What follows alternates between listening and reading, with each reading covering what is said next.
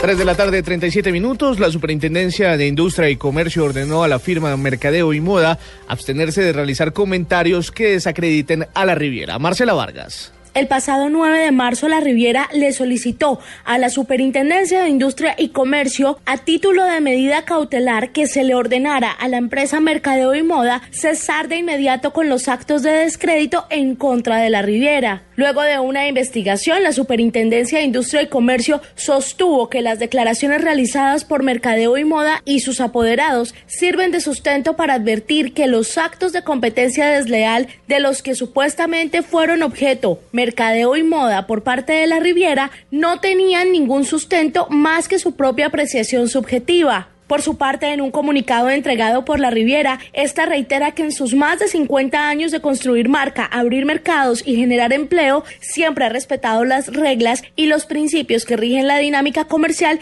y siempre ha realizado una competencia abierta y leal en beneficio de los consumidores. Marcela Vargas, Blue Radio. Tres guerrilleros del ELN señalados de haber atentado el mes pasado contra el oleoducto trasandino fueron capturados por las autoridades. Daniela Morales. Estos tres guerrilleros del Frente Comuneros del Sur de la guerrilla del ELN serían los responsables de haber atentado contra el oleoducto trasandino. A los guerrilleros se les incautó material listo para atentar contra la fuerza pública. Al respecto, el general Luis Fernando Rojas, comandante de la tercera división del ejército. A ellos se les encontró material de guerra, intendencia, comunicación y propaganda alusiva a esta organización criminal. Eh, el hallazgo de una poderosa ametralladora calibre 762 que tendrían listos los terroristas para efectuar hostigamientos en las cabeceras municipales de Cumbitara, Sotomayor y La Llanada. Según el ejército, en este momento se adelantan operaciones contra esta guerrilla y así poder evitar que ataquen a la población civil y la fuerza pública. Daniela Morales, Blue Radio.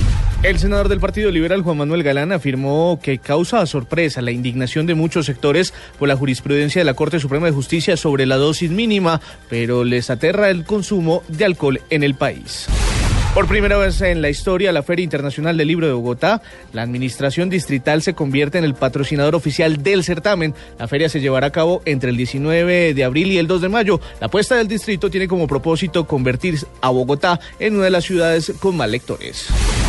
Cuba descartó tajantemente este jueves emprender reformas internas luego de la visita histórica que iniciará el domingo el presidente Barack Obama y advirtió que persisten serias diferencias en las relaciones restablecidas recientemente con Estados Unidos. Así lo dio a conocer el canciller cubano Bruno Rodríguez.